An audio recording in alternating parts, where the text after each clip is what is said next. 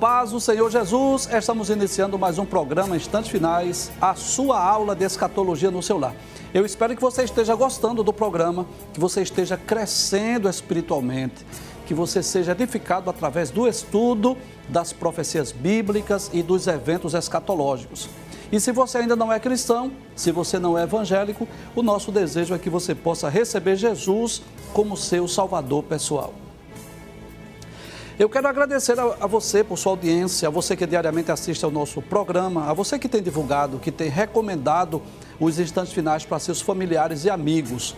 Quero lembrar mais uma vez que se você deseja entrar em contato conosco, o número do nosso WhatsApp está aparecendo aí na sua tela, onde você pode enviar sua mensagem ou sua pergunta. O prefixo é 81 e o número é o 99491 2293. Se você está acompanhando diariamente aos instantes finais, você sabe que nós estamos estudando sobre as profecias acerca do reino milenial de nosso Senhor Jesus Cristo. Esse é o nosso evento que nós vamos estudar, não é, com mais detalhes. Nós ainda não explicamos com detalhes o que é o milênio, quando será, como será. Vamos explicar isso em breve. Estamos estudando a princípio as profecias. Nós já estudamos pelo menos duas profecias, uma do capítulo 2 do livro de Daniel, que trata aquele sonho do rei Nabucodonosor, o sonho daquela grande estátua. Já explicamos cada parte daquela estátua. E também estudamos no último programa sobre o sonho de Daniel, que está no capítulo 7 do seu livro. Vamos relembrar o que foi que nós vimos? Né? Nós vimos exatamente sobre esses quatro animais simbólicos. Inclusive, está muito claro lá em Daniel 7,17 que estes grandes animais são quatro reis que se levantarão da terra. Então, nós já explicamos que o leão representa a Babilônia, o urso representa o Império Medo-Persa, o leopardo representa o Império Grego e esse animal terrível, espantoso e muito forte representa o Império Romano e esses dez chifres representam o Império do Anticristo, que foi o tema que nós explicamos ontem. Né? Nós não vamos recapitular tudo porque não é necessário, mas explicamos detalhes sobre esses quatro animais. E aí talvez você pergunte, professor, o que é que isso tem a ver com o milênio?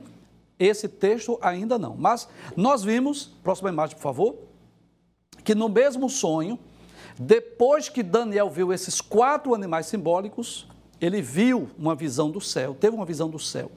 E via um como filho do homem, claro, o próprio Cristo, que dirigiu-se ao ancião de dias, nesse caso o próprio Deus, que fez chegar a ele. E o que foi que aconteceu depois dessa visão?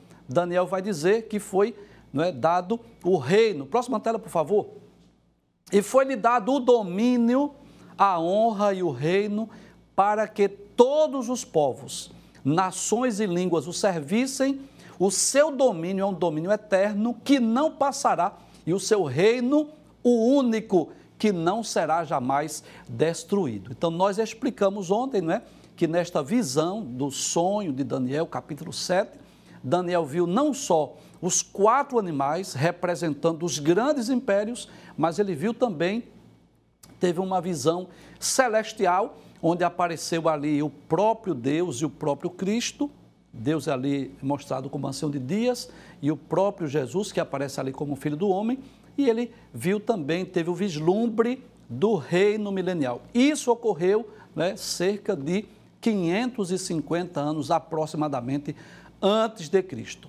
Hoje nós vamos dar continuidade ao tema profecias acerca do milênio e hoje nós vamos estudar uma profecia que está lá no capítulo 11 do livro de Isaías. Isaías, capítulo de número 11, versículos de 1 a 10. Então aí você já tem um vislumbre. Se eu fosse dar uma aula hoje sobre o milênio só mostrando esta imagem, já dá para você ter uma ideia do que vai ocorrer, não é? Até mesmo a ferocidade dos animais será tirada. Né? Então, o reino milenial de Cristo será um reino de paz e haverá paz não só entre os homens, mas inclusive entre os animais. E quero deixar bem claro aqui que nós cremos sim na literalidade desse texto. Nós não cremos que isso seja algo figurado ou simbólico, não, nós cremos que seja no sentido literal. E por quê eu posso dizer isso? Porque quando Deus criou o universo, Deus criou os animais e criou o homem, havia harmonia. em Gênesis capítulo 1, versículos 26 a 28, Deus abençoou o casal, Deus disse a ele: frutificai-vos, multiplicai-vos, encher a terra, e Deus disse: dominai-a.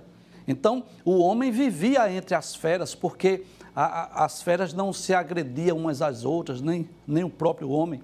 E cremos que isso aí vai voltar a ser no reino milenial, como era no princípio lá o jardim do Éden, né? Então nós vamos estudar essa profecia. Você já percebeu que eu estou com outra Bíblia em mãos hoje, mas é proposital. Hoje nós vamos estudar esse texto em duas versões. A versão mais usual, mais comum que nós usamos aqui no programa é a Almeida Revista e Corrigida, que está aí nas imagens, né? juntamente com a equipe de artes, nós preparamos aí a, as telas com os textos bíblicos e nós vamos ler também aqui na Bíblia Viva, porque vai facilitar a nossa compreensão, vai facilitar o nosso aprendizado. Então, hoje vamos estudar os 10 versículos de Isaías capítulo 11. Eu quero deixar bem claro que, se continuarmos lendo a partir dos versículos 11, 12, 13, ainda fala sobre o milênio. Mas hoje, pelo menos 10 versículos, nós vamos estudar o que é que a Bíblia diz acerca do reino milenial do nosso Senhor Jesus Cristo, baseado em Isaías capítulo de número 11. Inclusive, eu quero lembrar que Isaías ele é conhecido como o profeta messiânico, né? Ele viveu aproximadamente 700 anos antes de Cristo e ele teve o privilégio, foi de todos os profetas o que mais falou acerca da pessoa de Cristo, né? Então existem várias profecias aí, é, Isaías 7,14, a virgem conceberá, foi profecia de Isaías, é, Isaías 9,6, um menino nos nasceu, um filho se nos deu, o principado está sobre os seus ombros, Isaías 53, que fala sobre o servo sofredor, e há várias profecias no livro de Isaías sobre o reino milenial de Cristo. E nós vamos estudar uma delas hoje, que está no capítulo de número 11. Eu quero lhe convidar para acompanhar conosco. Vamos para a próxima tela, por gentileza. Então, Isaías capítulo 11, versículo 1, diz assim: Porque brotará um rebento do tronco de Jessé, e, a, e das suas raízes o renovo frutificará. Traz para cá, por gentileza. Abre a tela, por gentileza. Olha, eu fico maravilhado com a profecia bíblica. É algo simplesmente extraordinário estudar a profecia bíblica. Porque lendo esse texto, não chama muito a atenção. Vou ser sincero. Você ler esse texto, olha, brotará um rebento do tronco de Jessé. Você fica às vezes sem entender, né? Então veja que essa imagem vai nos ajudar a compreender isso. É como se aqui tivesse o tronco de uma árvore que houvesse sido cortada e que não houvesse mais esperança de nada rejuvenescer ou tornar a ter vida naquele tronco da árvore que está cortada. Mas o que é que diz o profeta, ou diz Deus através do profeta? Que vai brotar um rebento.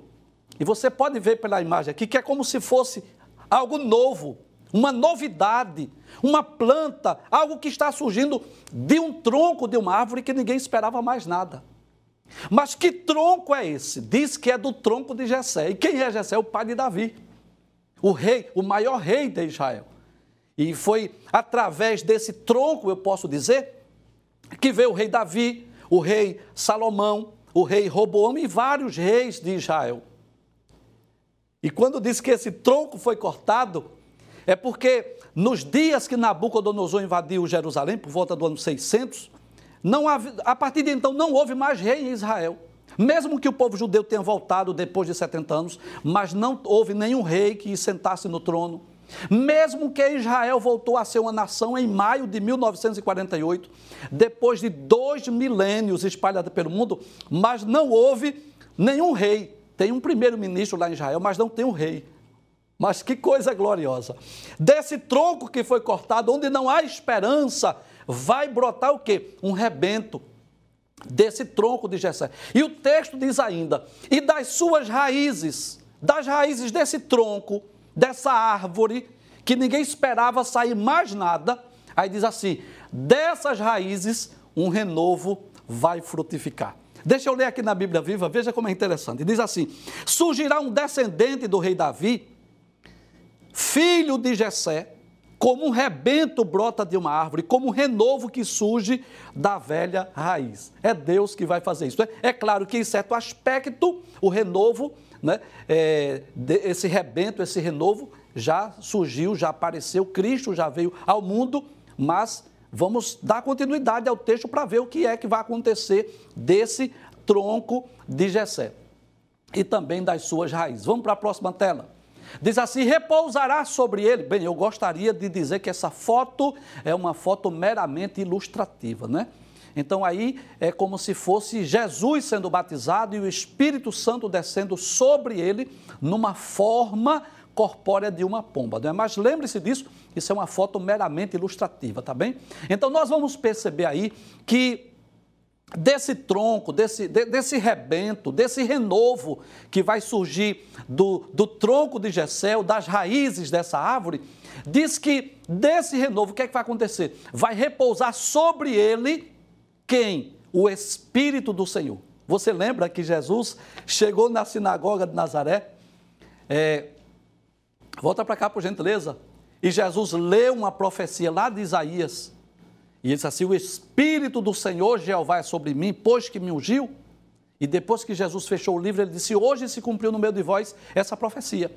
Então, é claro que não estava se referindo à profecia de Isaías, capítulo de número 11.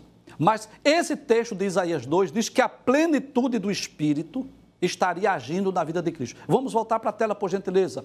Diz assim: E repousará sobre ele. Sobre quem? Sobre Jesus esse rebento, esse renovo que surgiu do tronco de Jessé e das suas raízes, vai repousar sobre ele o espírito do Senhor, o espírito de sabedoria e de inteligência, o espírito de conselho e de fortaleza, o espírito de conhecimento e de temor do Senhor. Então eu posso dizer que isso cumpriu-se na íntegra. Isso ainda não é futuro, não é, não é futuro, não é no milênio. Isso foi no passado. Quando Jesus tomou forma humana, quando Jesus veio ao mundo, quando Jesus iniciou o seu ministério.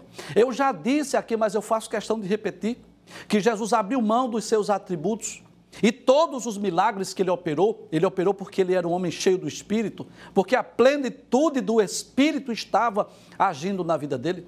Se Jesus fosse realizar o seu ministério como Deus, Jesus não precisava orar, Jesus não precisava jejuar, Jesus não precisava é, da, da unção do Espírito, nada disso ele precisava. Nada disso. Por que é que Jesus orava? Por que é que Jesus jejuava? Por que é que Jesus precisou ser ungido pelo Espírito? Muito bem, porque ele agiu como homem, um homem cheio do Espírito. E nesse versículo 2 fala da plenitude do Espírito atuando na vida de Cristo. Isso ocorreu durante os três anos e meio do seu ministério. Diz na Bíblia viva: o Espírito do Senhor estará nele. O espírito de sabedoria e entendimento, o espírito de conselho e de poder, o espírito de conhecimento e de temor do Senhor. Isso já ocorreu durante o ministério terreno de Cristo. Vamos ver o, o, o versículo de número 3. Agora já é futuro. Estamos agora apontando para o futuro. E deleitar-se-á no temor do Senhor. Em que sentido? Jesus terá prazer em temer a Deus, em obedecer a Deus, em eh, durante o seu reinado, durante o milênio, ele terá prazer na lei de Deus. Será nesse período do milênio. Eu posso dizer sem medo de errar que será o período em que os homens mais cumprirão, obedecerão e andarão pela palavra de Deus. Quando é? No milênio é no período em que toda a terra vai se encher do conhecimento do Senhor. Então, ele vai ter prazer é, em deleitar-se no temor do Senhor, ou seja, andar pela palavra de Deus. E é interessante que o texto diz ainda no versículo 3, abre a tela por gentileza, e não julgará segundo a vista dos seus olhos. Eu quero lembrar mais uma vez, para que ninguém se escandalize, isso é uma foto meramente ilustrativa, tá bem? Não ignore, não, é só para facilitar a compreensão. Então ele não julgará segundo a vista de seus olhos. O que significa isso? Jesus não julgará pela aparência. Ninguém será julgado pela aparência, nem repreenderá segundo o ouvido dos seus ouvidos. Por quê? Porque Jesus, como rei, Jesus, como juiz, não precisará de testemunhas oculares. Ele estará agindo aí sim, com todos os atributos que lhe, é, que lhe pertencem, né? E aí, a sua onisciência, a sua onipotência, a sua onipresença, a sua eternidade, a sua imutabilidade. E Jesus não vai precisar ouvir nada de ninguém ou ver alguma coisa para poder julgar. Ele vai julgar com justiça. Veja o que diz esse texto na Bíblia viva. Ele terá prazer em obedecer ao Senhor. Ele não julgará pela aparência, nem com base no que ouviu. Ou seja, isso mostra que Jesus, ele não vai é, fazer acepção de pessoas, não vai julgar as pessoas pela aparência, como muitas vezes acontece hoje, né? Onde muitas vezes nós somos julgados pela aparência ou corremos o risco de julgar as pessoas também pela aparência, não resta dúvida disso. Versículo de número 4, o que é que diz o texto? Diz assim: Mas julgará com justiça os pobres. E talvez você pergunte, professor, por que é que aparece essa palavra pobres aí.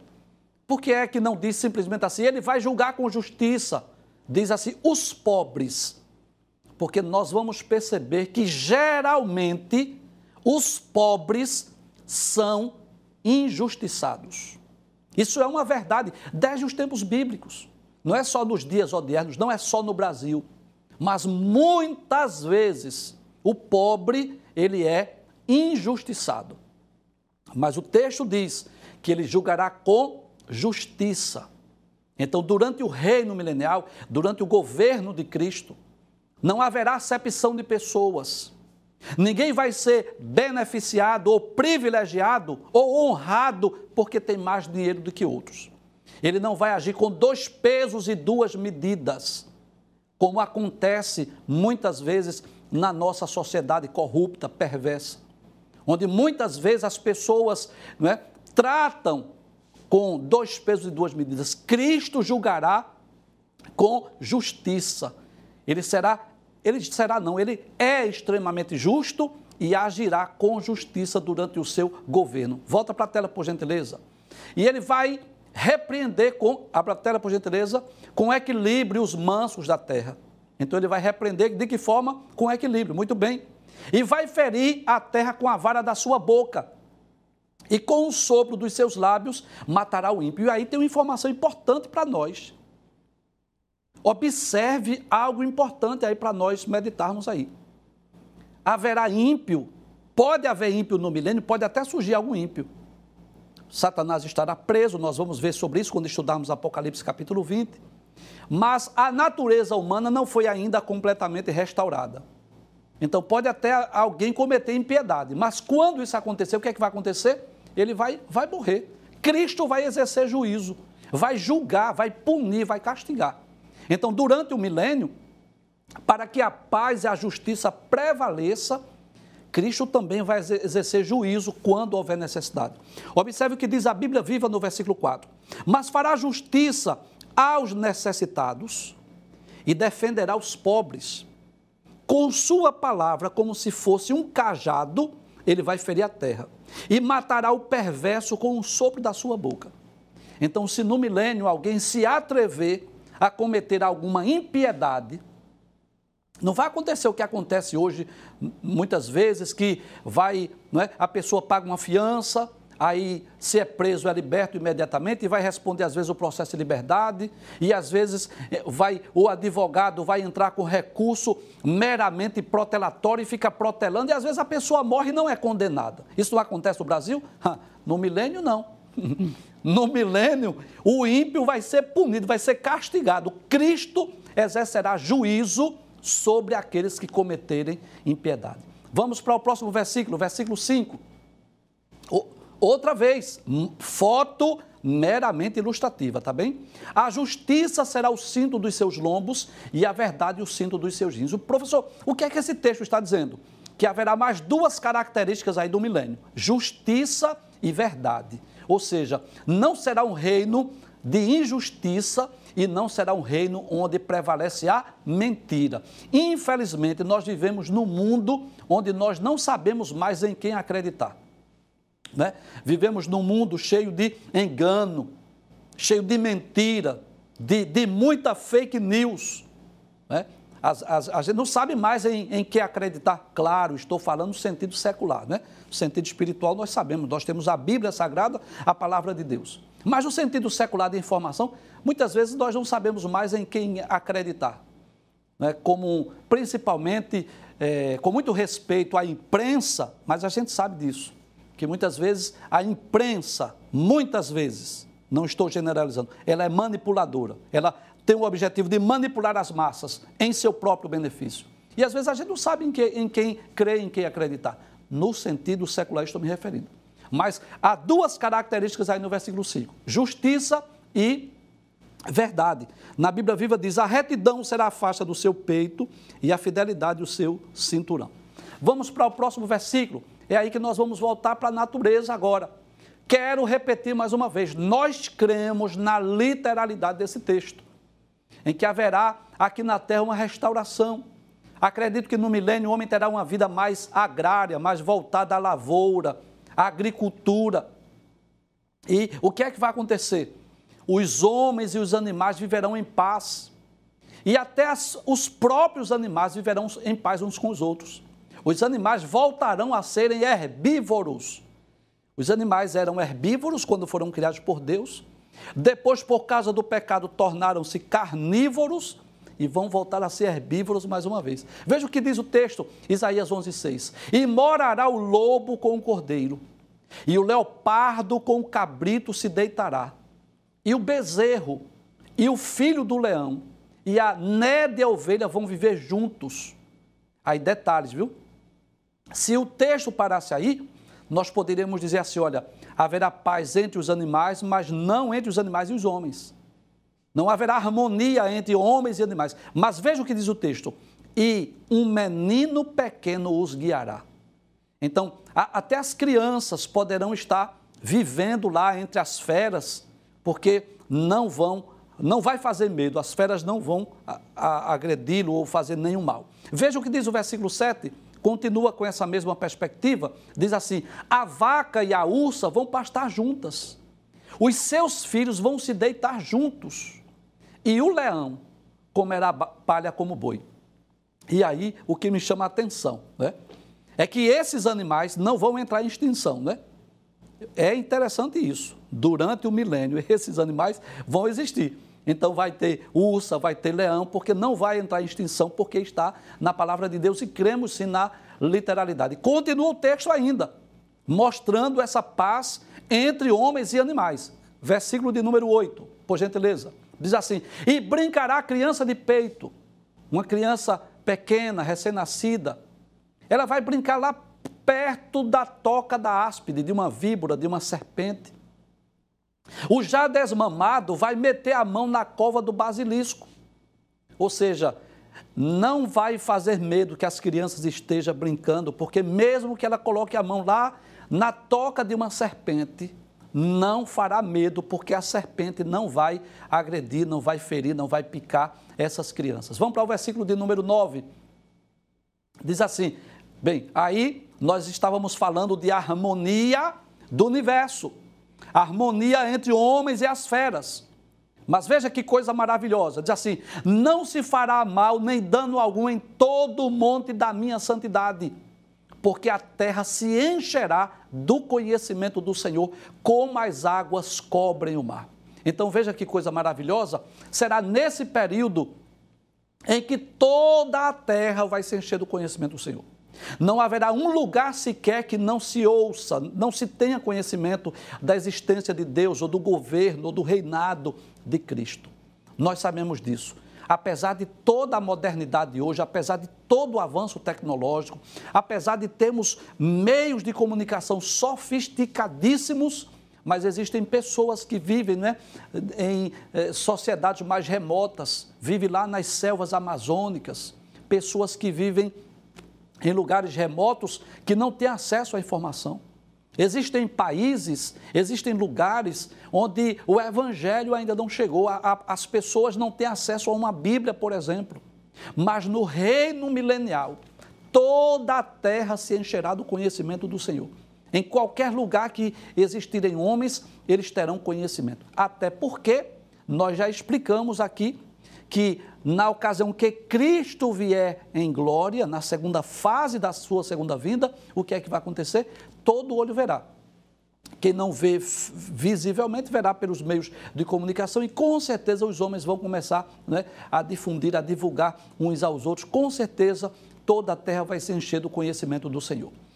Para concluir, o versículo de número 10, que é, vamos concluir a nossa aula hoje, diz assim: E acontecerá naquele dia que as nações perguntarão pela raiz de Jessé, posta por pendão dos povos, e o lugar do seu repouso será glorioso.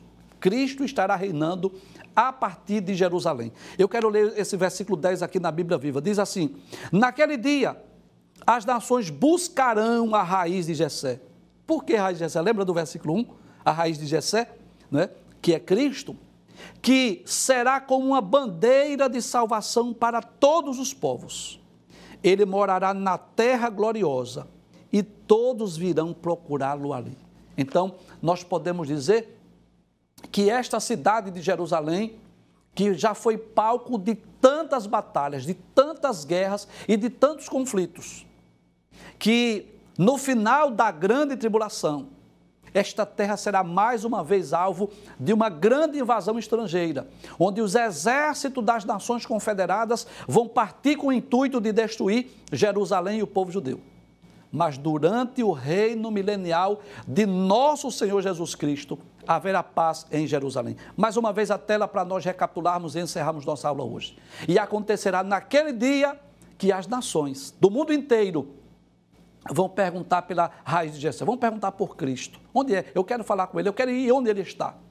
Posta por pendão entre os povos, ou seja, como uma bandeira de salvação. Pendão aí tem sentido, uma bandeira de salvação.